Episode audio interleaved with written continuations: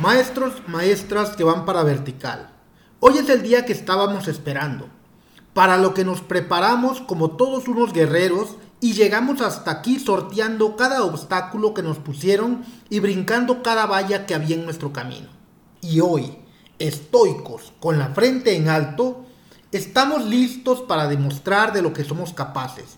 Como lo dijo Vasconcelos, somos la raza de bronce que no mira fronteras, que una pandemia no nos detuvo para cumplir nuestra misión que es servir a nuestros niños, niñas y adolescentes, que una nueva normalidad no nos impidió estar al pie del cañón cumpliendo nuestro deber. Y hoy, un examen no va a poner en duda nuestros conocimientos. Para eso se invirtió tiempo, dinero y esfuerzo. Para este día te preparaste desde que pisaste por primera vez un aula. Este es el último round de un boxeador. Estos son los 10 segundos de un corredor que se preparó por meses para una carrera.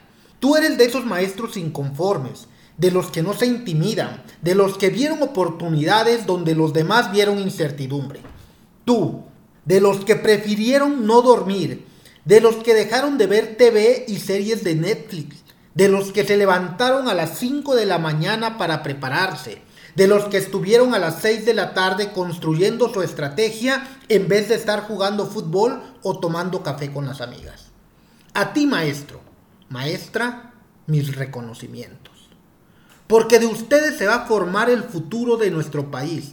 Este país que necesita de verdaderos líderes educativos preparados, dispuestos a invertir y no se les hace caro apostar a su formación en vez de al nuevo videojuego o al celular que todos quieren, o a la pantalla más grande donde puede idiotizarme viendo series y telenovelas. Maestros, crean en ustedes y en su conocimiento tanto como yo lo hago.